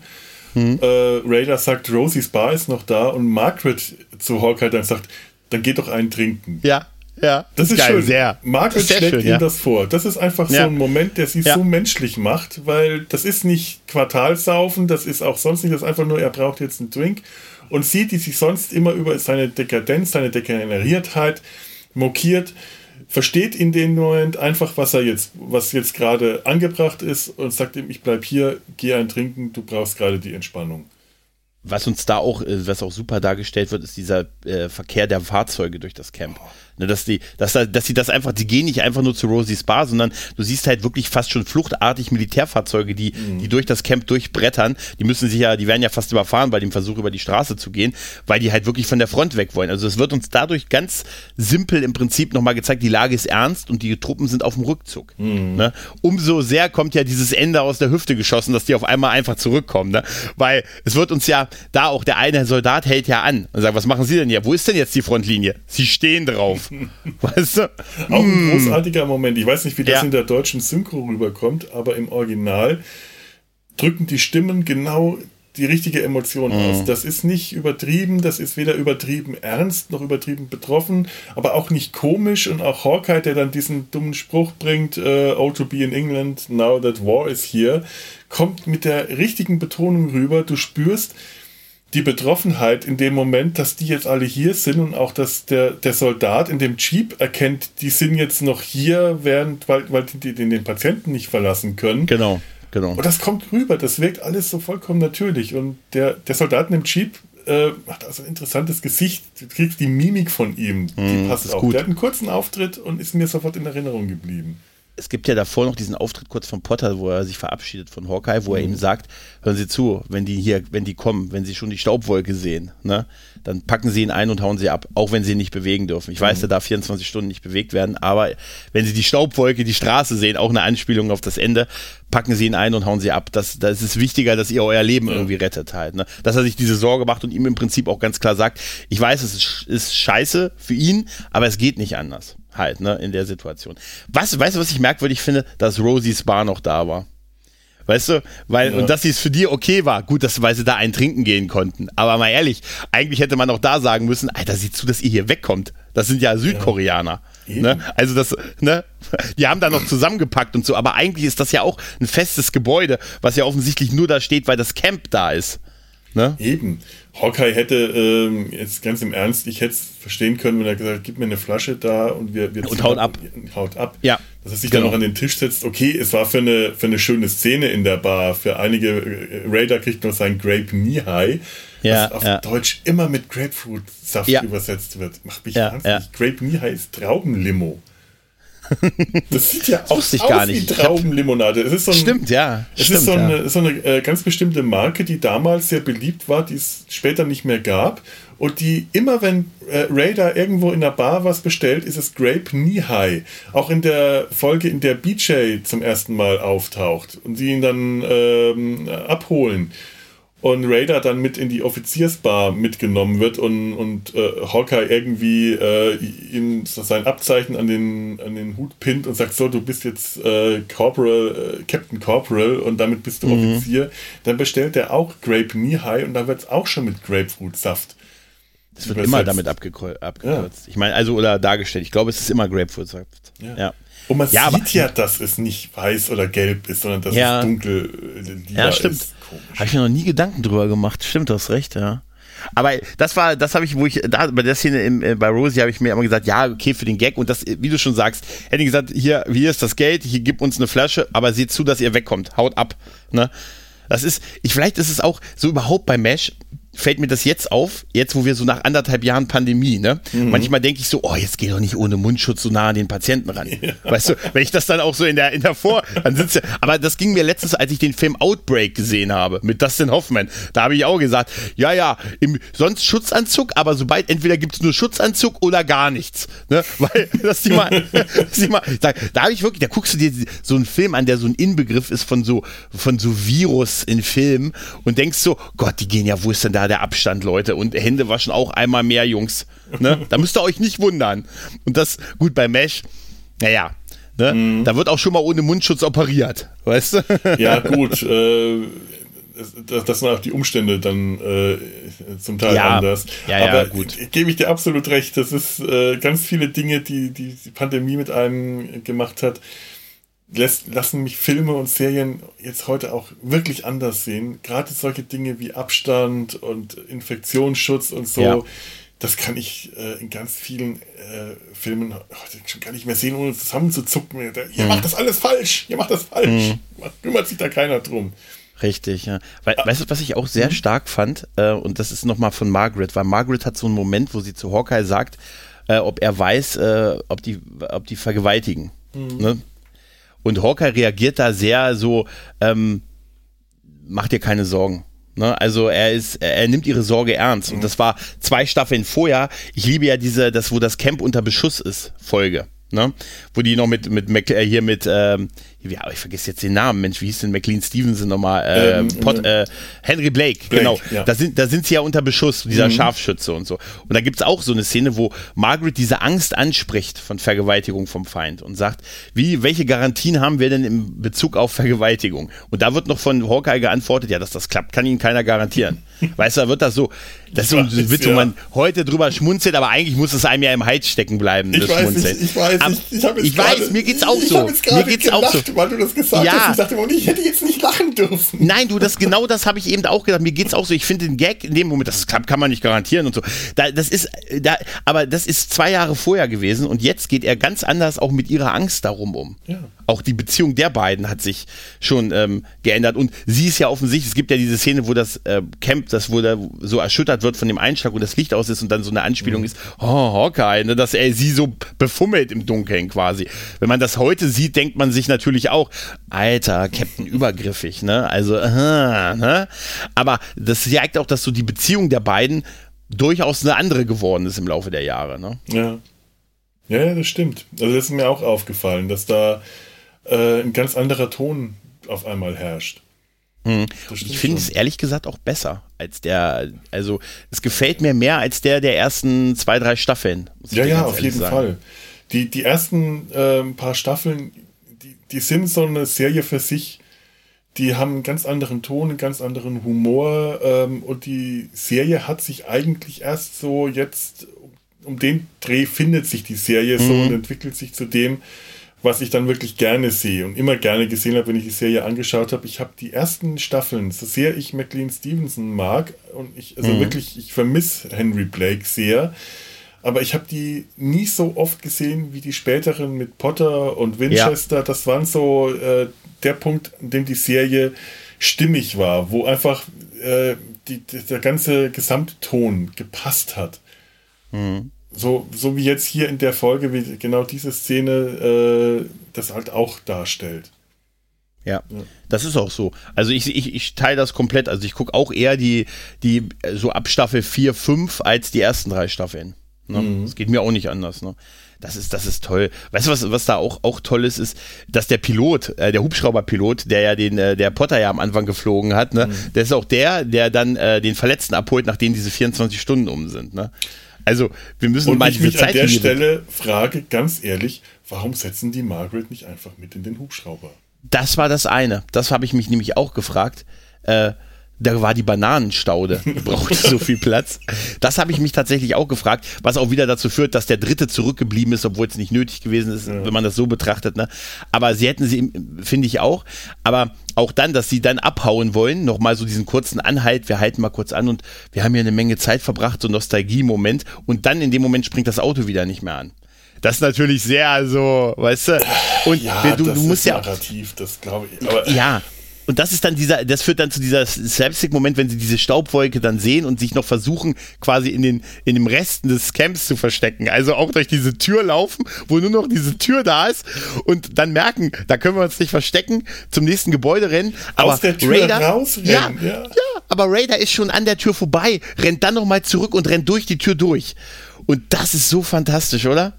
Also so unpassend irgendwie dieser Slapstick äh, ist, weil kurz zuvor haben die ja wirklich noch Angst. So sehr mhm. habe ich den Slapstick auch genossen, weil Slapstick können sie. Das haben die schon so mhm. oft in der Serie bewiesen, dass die, was Timing bei Slapstick angeht, wirklich ganz großartig sind. Das ist einfach... Äh, das, das ist perfekt, was die da machen. Wie ja. die kopflos durchs Lager rennen, Raider sich an einer Stelle hinter einem Telegrafenmast versteckt. So gut so gut. Und dann weiter rennt. Das ist großartig. Das ist einfach ist, nur fantastisch. Man muss halt lachen, aber es bleibt einem manchmal wirklich auch im Halse stecken. Aber ja. das ist eine Szene, wo man ja, wo man es ja schon ahnt, so ein bisschen. Ne? Und dann wird ja auch diese Staubwolke erst gezeigt und dann, als man so anfängt, das Pferd zu sehen, ne, da weiß man, hm, naja, okay.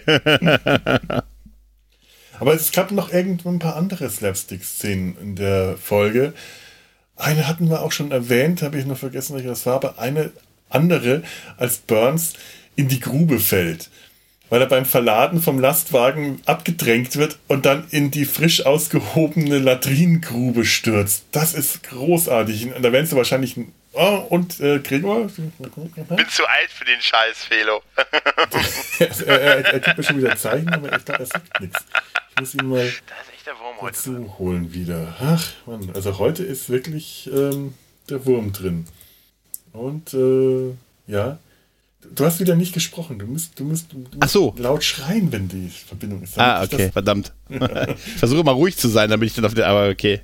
Es, es, das, das nützt ja nichts, dass du ruhig bist. Das hilft ja nicht, dass du. Nein, ich sehe dich, ich sehe dich, äh, ähm, äh, ich sehe dich ja herumfuchteln. Aber äh, also irgendwie ist halt der Wurm drin. Aber ich finde schön die Stelle, wo er in die Grube stürzt, wo er dann abgedrängt wird und in die Grube fällt. Und dann spät, das ist auch so herrlicher Slapstick-Moment, wenn er dann versucht, aus der Grube zu klettern, nochmal runterrutscht. Und sie dann am Schluss der Folge, wo sie dann nochmal da sitzen, Hawkeye und BJ, und zuschauen, wie die Latrinengrube jetzt endlich ausgehoben wird. Das ist herrlich. Und dann wieder der Spruch, hier an dem Ende bitte noch äh, tiefer buddeln. Wieso? Ja, die, die Stelle ist kontaminiert. Das war doch die Stelle, in die Frank gefallen ist so gut. Der Stock, dieses Nachmessen, wie tief diese Latrine ist, ist so großartig. Ich muss aber auch sagen, wir haben ja vorhin so ein bisschen bemängeln, was man ja bemängeln kann, ist ja wirklich, dass das alles wieder am Ende dann zu schnell wieder mhm. zurückgeht. Ne? Aber wenn man sich mal so überlegt, wie schnell das eigentlich ist, weil dann gab es ja diese OP und nach dem OP sind die ja erst dabei, nach, das Camp abzubauen. Und die sind ja zurück unmittelbar nachdem diese 24 Stunden um sind. Ne? Das heißt, die haben in 24 Stunden das Camp abgebaut, irgendwo hin transportiert und sind zurückgezogen im Prinzip. Ne? Das ist einfach zu schnell. Das ne? ist einfach zu schnell. Vor allem, du kannst ja. in der Zeit auch gar nicht sagen, ist die, äh, ist die Front jetzt sicher? Ist die jetzt ja. wirklich sicher ja, an der Stelle? Sondern ist das nur einfach. Äh, hat sich gerade das, das, das, das, das Schlachtenglück gewendet. Hätte ja, sein können, dass die im nächsten Moment wieder abrücken, abrücken müssen. Die Klingonen kamen dazu. Vor allem, wenn die sich so langsam bewegen im Schritttempo, mein Gott, ja. die, die dürfen ja. noch nicht mal angehalten haben an dem neuen Lager. Du musst ja, du musst es ja mal so sehen. Wie weit können die denn weg sein, wenn Klinger offensichtlich mit den Ziegen und den Kleidern zu Fuß mitgekommen ist? Also, wie, viel, wie, wie viel Kilometer schafft ein Mensch in so einer innerhalb von 24 Stunden hin und zurück? Also, zwölf Stunden maximal, wenn er nicht geschlafen hat. Also, wahrscheinlich waren die, wahrscheinlich gibt es nicht diese eine Mesh-Folge, wo sie auch das Camp nicht finden und dann irgendwie draußen im, im Sturm irgendwie übernachten und dann ist das Camp eigentlich auf der anderen Seite der, des Hügels. Also, dass sie eigentlich ah, im, in ihrem Vor, doch, dann haben sie irgendwie am, am nächsten beim Tageslicht sehen sie, dass sie nur über diesen Hügel gehen müssen und dann waren sie auf der Rückseite des Camps. Weißt ja, du? ich erinnere mich ganz vage. Wir haben quasi in unserem, wir haben quasi in unserem Garten gezeltet. genauso, genauso wär's. Also der Ablauf ist nicht, aber wie gesagt, das für mich äh, präsent, tolle oder warum ich gesagt habe, ey, als du gefragt hast, welche Folge denn, ähm, hatte ich zwei Ängste. Die eine, ihr habt schon über die Folge gesprochen mhm. und ich habe es einfach nicht mitgekriegt und somit oute ich mich, dass ich das da nicht den Überblick hatte. Den habe ich ja selber nicht mehr. Wo, da war ich so froh, als du, als ich eine Folge vorgeschlagen habe und du selber sagtest, da muss ich auch nochmal nachgucken, ob wir die nicht schon gemacht haben. da dachte ich mir, yes, sogar Felo muss nachgucken bei sich. Yes! Normal. Ich habe letztens für einen anderen Podcast einen Film doppelt besprochen, weil ich es vergessen hatte, dass ich den schon mal gemacht habe. Ich hatte die ganze Zeit das Gefühl, eines Déjà-vus. Aber ne, dann dachte ich mir, ach Mensch, den hast du, guck an, vor vier Jahren hast du den schon mal besprochen. Welcher Film war das? Ähm, das war, ähm, einmal war es Ghostbusters, äh, den ich in einem anderen Podcast nochmal gemacht habe und, äh, oh, jetzt habe ich hab ich schon wieder vergessen. Also es war auf jeden Fall ein, den wir schon vor Urzeiten mal für Nord und Krempel gemacht haben. Also es ist echt. War, war das dann so im Retrocast? Ja, ja, ja, ja, ja. Also siehst, äh, man wird alt, oder? Ja, ja, ja, absolut. Das, äh, ja, man weiß ja auch manchmal nicht, ist die, ich rede so viel über solche Sachen. Ob da immer eine Aufnahme läuft, weiß ich nicht. Aber wenn das so weitergeht, wahrscheinlich schon, dass immer eine Aufnahme läuft. Die Angst habe ich mittlerweile auch. Ja, ja. Nein, aber wie gesagt, das, das Tolle an der, an der Folge, finde ich, ist einmal diese Konstellation mit Margaret und Hawkeye, die so in so einer Ausnahmesituation ja. zurückbleiben und da ein paar sehr schöne Momente haben, die diese Beziehung nachhaltig verändert, die nicht stehen bleibt, sondern die ändert sich ja, mhm. wie du mhm. schon gesagt hast, in den darauf kommenden Folgen sehr stark. Und ich finde es aber auch gut, dass sie nicht so alibimäßig jetzt zusammengekommen sind im, im Angesicht des, der, des Feindes und da irgendwie rumgemacht hätten. Das war wahrscheinlich der Grund vielleicht, warum sie Raider da gelassen haben. So, sie gesagt haben, oh, sonst müssen wir irgendwas mit den beiden zeigen. Weil das gab es doch schon mal, dass mhm. Margaret und, und Hawkeye so alleine waren und so und abgeschnitten. Und dann gab es ja auch so eine Angst-Anschusssituation und da haben die ja auch dann was miteinander gehabt. Vielleicht war das der Grund so storytechnisch, dass wir gesagt haben, wir lassen noch Raider dann dabei. Aber als Aufpasser. Sein. Aber vielleicht, weil sie es auch einfach verstanden haben, dass das nicht gut ist. Es wird ja auch in der Serie so, äh, hm. dieser Schritt, den sie nie richtig gemacht haben in der Serie, äh, und das eigentlich auch gut ist, dass ich immer, immer gut fand, dass sie die beiden nicht haben zusammenkommen ja. lassen, weil das habe ich in so vielen anderen Serien gesehen, dass äh, solche Gegenparts dann irgendwann zusammenkommen und das, das hat nie funktioniert für mich also die Spannung, ob, ob es so wird, ist ja noch eher das Interessante, als wenn es dann mhm. wirklich so ist. Wenn es dann so ist, ist es irgendwie vorbei, oder? Mhm. Spätestens dann. Und es ist auch so, das wäre auch so echt lazy Writing gewesen, oder? Ja. Ne? Sie hat sich ja dann irgendwann, sie, es gibt ja dann diese unsägliche Sache mit Donald Pinupscut, ne? und, und dann, den, den sehen wir ja auch irgendwann, ich glaube bei dieser äh, Sport-Triathlon-Folge da irgendwie, aber dann ist sie ja von ihm auch irgendwann los und dann ist sie ja schon echt sehr autark und all, ne? und, ja. und macht den Rest der Serie so. Ich glaube, der wird von ne? zwei verschiedenen Schauspielern gespielt, der Pinupscut. Ich bin nicht mehr sicher. Ich glaube, wir sehen ihn, doch sehen wir ihn nicht nur ein, ich, ich habe ihn nur so einmal im Kopf,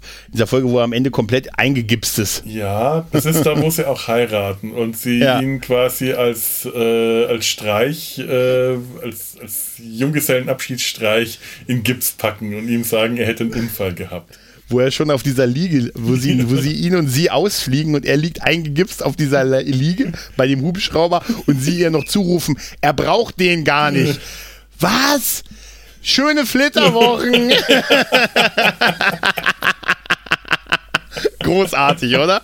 Ja. Ganzkörpergips. ich glaube, das ist. Ja, aber ich glaube, das ist einer von zwei Auftritten. Und die hatten, der, der später kam der nochmal vor und dann wurde der von einem anderen Schauspieler, der auch tatsächlich sehr viel männlicher gewirkt hat. Und ich okay. dachte, aha, guck an. Äh, äh, der Herr Pinapskat hat äh, ein Kinn bekommen in der Zwischenzeit. Mhm. Okay. Ja, ich, den zweiten kann ich mich nicht mehr erinnern an den zweiten Auftritt, aber der war auch halt, äh, es war gut, als sie ihn so überwunden hatte halt, ne? Ja. ja. Ich glaube, das war so ein fünfte Staffel-Ding mit dem, ne? Ja, ja, der, dafür, dass der eigentlich nur relativ kurz da war, ist das für mich, ist, ist Donald Penobscot für mich ein unglaublich markanter Bleiben, äh, Eindruck gewesen. Ein sehr ja. geprägter Eindruck. Vielleicht ist es der Name einfach. Donald Penobscot. So. Ja, auch einmal das und auch diese, wie sie ihn halt gehypt hat, ohne dass er da war und immer von ihm erzählt ja. hat, was er wieder gemacht hat und dass er 95 Millionen äh, Abzeichen und Orden hat. Und wenn mein Donald hier wäre, der wäre ein Mann, der würde da rausgehen und den Feind suchen, während wir. Und gesagt, gesagt, ich bin schlau, das ist auch geil. Der würde den Feind suchen. Und da gibt es ja auch Momente, wo sie sich sehr hinter Frank stellen, muss man sagen, wo man, mhm. wo sie, wo, wo, wo sie so unsensibel ihm auch gegenüber ist, ne, weil sie nur von Donald noch schwärmt und er ja offensichtlich dann noch sehr in sie verliebt ist und dass äh, so, sie so exzessiv vor ihm schwärmt. Da gibt es ja Momente, wo sogar ähm, Hawkeye offensichtlich sehr viel Mitleid mit Frank hat und ihr auch sagt, dass er das nicht gut findet. Ne? Gerade in der ja. nächsten Folge ist das, ist das ja. ganz stark das Thema. Frank mhm. benimmt sich erstmal ziemlich gut. Äh, mhm. Im ersten Moment sagt er, ja, ich freue mich für dich und äh, alles, freue mich für dich, bin sehr glücklich für dich, ja, das ist jetzt dann, dann ist das alles in Ordnung. Und im nächsten Moment geht er dann schon aus dem Messezelt und bricht die Türen aus der Angel. Ja, das stimmt. Das stimmt, ja. Aber benimmt sich dann tatsächlich erstmal richtig gut. Hat dann so, äh, scheint es überwunden zu haben und kriegt dann nur später einen Tick, dass er dann mitten in der Nacht losrennt in Tarnfleck und ein eine koreanische Familie äh, verhaftet mit Kuh und allem. Ja, weil er genau, weil er will von er will ja auf die Art auch Orden und Abzeichen genau. bekommen, ne? Genau, und dann kommt er mit denen so Sie haben sich ihn ergeben. Und, ja, ja, stimmt. da ist es dann so, dass sich BJ und Hawkeye ähm, hinter Frank stellen äh, und Margaret die Meinung sagen und am Schluss darf dann Frank Margaret auch nochmal so einen gemeinen Spruch drücken und die mhm. freuen sich dann mit ihm darüber. Da da habe ich so einen Moment, wo mir dann einfach auch die Hawkeye-Frank-Beziehung mal wieder sympathisch geworden ist. Weil das ist so ein Moment, in dem mir Hawkeye eigentlich fast die ganze Serie über immer unsympathisch ist, mhm. wenn er auf Frank hackt. Ich meine, der ist ja nicht einfach ein. Frank einfach nur als Opfer darzustellen, macht es auch zu einfach, weil der ja selber auch fies zu anderen ist, die sich genau, nicht wehren genau. können. Allein jetzt genau. gerade in dieser Folge hier, äh, bei der, bei der Parade, äh, wenn, wenn, Hawk, wenn, äh, wenn, wenn äh, Radar das Trompetensignal gibt und dann ruft, alle antreten und Frank eigentlich vor allen Leuten dann sagt, boah, wie ich diese kleine quiekige Stimme hasse. Der teilt halt auch aus auf Leute, die sich nicht wehren können. noch, noch besser. Er sagt, ihre Stimme hört sich an, als ob sie Pickel drauf hätte. weißt du, das ist auch, du bist da auch so ein Kommandooffizier, weißt du, so der Stellvertreter vom Commander. Und dann stehst du bei dem Aufmarsch, die Stimme hört sich an, als ob sie Pickel drauf hätte. Wo hat denn der seine Führungsseminare besucht? Heutzutage, Bei ich sag dir eins. Im Synchronseminar. Ja, aber das ist auch geil. Wie geil. Also wenn du schon einen hast, der für dich die Leute ranruft, ne? Und ne, so, Achtung, ihre Stimme hört sich an, als ob sie Pickel drauf hätten. Das ist. Oh, ich muss mir die Folge, oh, glaube ich, gleich nochmal auf Deutsch anschauen. Es ist wieder vorbei. Ach Gott, Ach, ja. ja. Eine schöne Folge. Ja, definitiv. Ja, wirklich. Allein, dass da mal endlich jetzt wieder musst du mich noch mal anrufen. Jetzt musst ah, du mich und noch mal ich kriege jetzt schon wieder Signal. Es ist wieder passiert und hurra! Ich habe ihn verloren. Oh, Mann, das gibt's ja nicht. Jawohl was das ist. Aber diesmal habe ich geredet. Diesmal habe ich dir ein Liedchen gesungen. Ach, Felo, heute ist der Wurm drin. Ach, Felo, heute ist der Wurm drin. Ach, Felo, heute ist der Wurm drin. Der Wurm ist heute drin. Was ist denn heute los? Und vorhin hast du es noch gelobt, die Verbindung. Und wie, ja. Ich, ich ja. nehme alles zurück und behaupte das ja, Gegenteil. Richtig, richtig, richtig. Ach, nee, naja, nee, nee. nee. Aber äh, das letzte, was du noch, also ich sehe das auch so, dass das wirklich eine wunderschöne Episode ist. Also die funktioniert in ihren, die könnte, wie gesagt, vielleicht, wenn die eine 20 Minuten länger gewesen wäre, noch ein dritter Teil oder so. Ähm, ein dritter oder, Teil, glaube ich, das wäre richtig gut noch gewesen. Ja. Oder wenn sie die, die Stelle bei Rosi gekürzt hätten, einfach mhm. Um nicht, weißt du, Alan Alda braucht halt noch ein paar zusätzliche Szenen, in denen er witzig sein kann, sondern kürzt genau. das raus und gibt stattdessen dem neuen Lager noch ein paar neue paar Szenen. Genau. Dann, genau. dann wäre ich zufrieden gewesen. Aber so, mh, hm, ja. Ich muss noch eine Sache zu Mesh sagen, ähm, und zwar der äh, Tod, nicht mehr der Folge, aber der Tod damals von Henry Blake. Ne? Mhm. Dieses episches Ding am Ende der dritten Staffel, wo der Schauspieler die Serie verlassen hat und er weggeflogen ist und dann gibt's ja diese Szene, wo, wo Raider das alle im, im, in der OP informiert, dass Henry Blake gestorben ist halt. Ne? Das war ja so ein Offscreen-Tod und das war ja damals auch so ein Schock.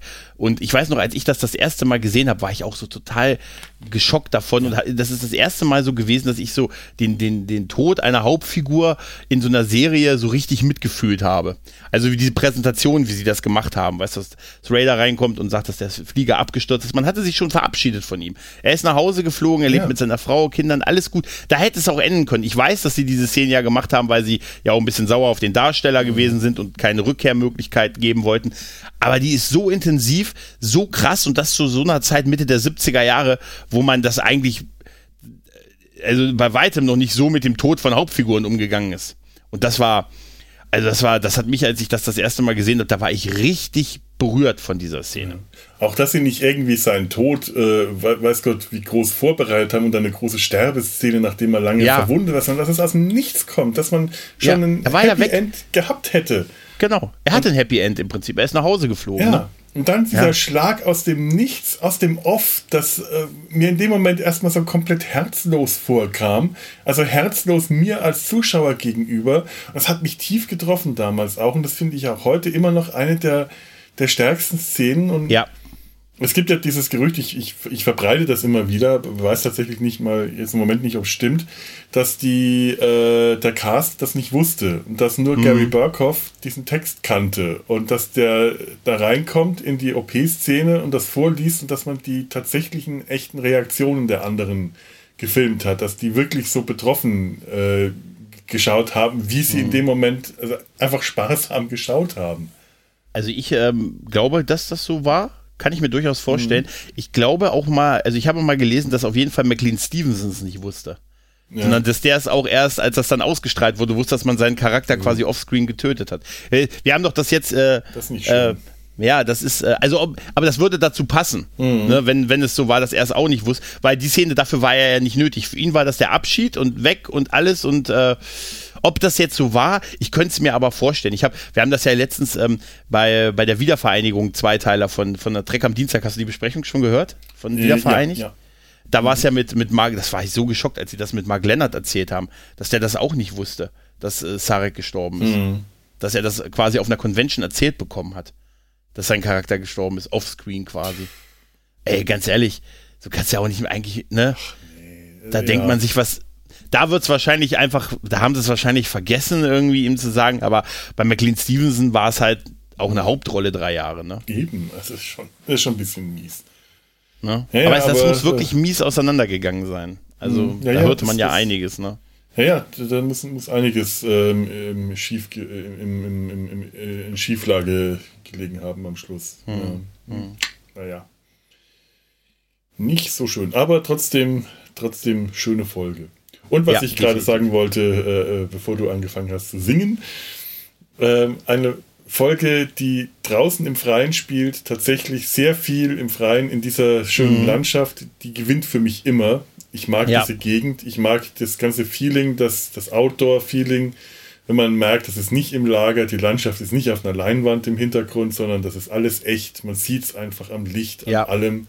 Und man hört es im Original auch einfach am Ton. Das ist ein ganz großer Unterschied. Und weil ich diese Landschaft in letzter Zeit auch so häufig in anderen Filmen und Serien wiedergesehen habe. Ich habe das Planet der Affen, klar.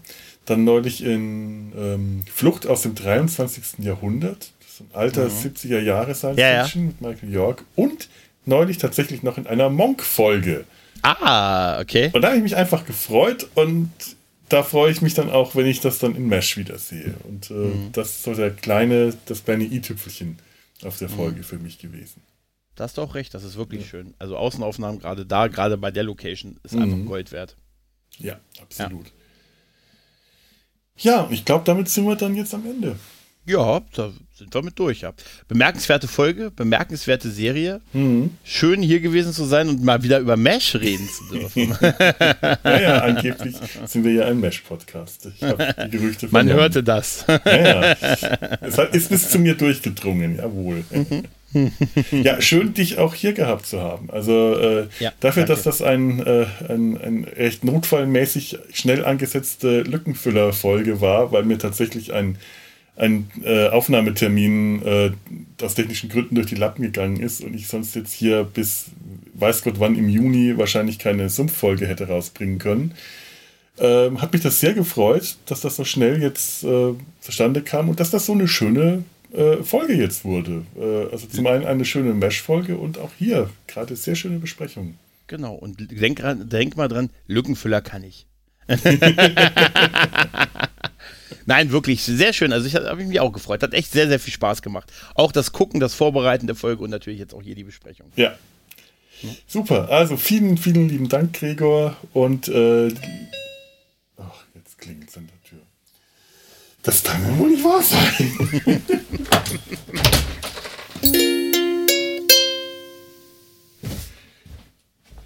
ach, nee, jetzt auf den allerletzten Drücker habe ich mhm. noch das Paket ausgeliefert. Jetzt habe ich den ganzen Prozess gesehen, von der Annahme bis zur Ausgabe. Jawohl. Liebe Zuhörer, ähm, jetzt wollte ich gerade, wenn ihr auch, aber ich weiß nicht, wenn ihr auch, was, was immer ihr auch wollt, wenn ihr wollt. Also schickt uns Kommentare, schreibt uns Kommentare oder schickt uns Briefe. Ihr, ihr findet das auf www.der-sumpf.de, das Kontaktformular. Ihr könnt Kommentare hinterlassen. Ihr findet uns auf Twitter, auf Facebook und auf Instagram. Macht das einfach und schickt uns Postkarten, wenn ihr mögt. Denn wir haben neulich eine schöne bekommen. Irgendwo habe ich die hier hin. Die aus von der Nordsee. Von, ah, schön. Von, aus Ostfriesland haben wir von unserem Hörer selbst eine bekommen. Ich habe die äh, in der letzten Folge von Delta sein Hals vorgelesen. Da wart ihr auch, glaube ich, hingedacht. Aber hier im Sumpf freue ich mich auch über Postkarten. Schöne, schöne, kitschige Touristen-Ansichtspodcasten. Pod Podcast, Postcard, Post, Post Podcasten, Karten, Podcasten. Ihr findet die Adresse im Impressum. Macht mir eine Freude. Ich finde das sehr schön. Und ansonsten, wenn ihr das nicht wollt, ist das auch okay. Dann wünschen wir euch jetzt einfach einen schönen Tag oder Tag gehabt zu haben oder eine gute Nacht oder was auch immer. Und verabschieden uns hier an dieser Stelle. Macht's gut. Tschüss. Tschüss.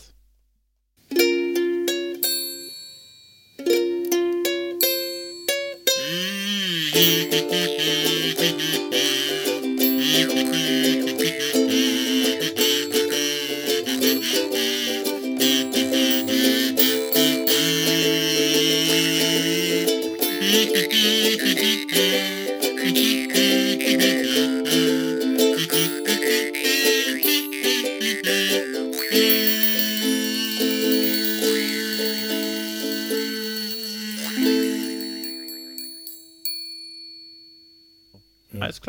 Okay. Okay. Felo. Gregor. Bring was futtern. Ja, ich danke ja, dir. Es hat sehr, sehr viel Spaß gemacht. Ne? Tatsächlich sehr. Jetzt bin ich auch ja. äh, schön wach und jetzt, jetzt kann ich nämlich frühstücken. Das ist meine ja. äh, am Wochenende meine Frühstückszeit. Und ich habe jetzt Bock, gleich nochmal die DVD von der fünften Staffel weiterzugucken. Ich auch. jetzt habe ich, ich habe wirklich, also die fünfte Staffel, ich bin jetzt tatsächlich auf diese Frank Burns, Margaret Houlihan-Sache ein bisschen bockig. Ja, ne? absolut. Das ist jetzt gerade wirklich spannend. Äh, das will ich, will ich auch ja. weitersehen. Ich will wissen, wie, das, wie sich das entwickelt. Super. Dann, ich schick's dir alles, ne? Ich ja. wünsche dir was, Felo, ne? Schönes Wochenende noch. Wünsche ich dir auch, ne? Ciao. Mach's gut. Ciao. Eine Produktion des Podcast Imperiums.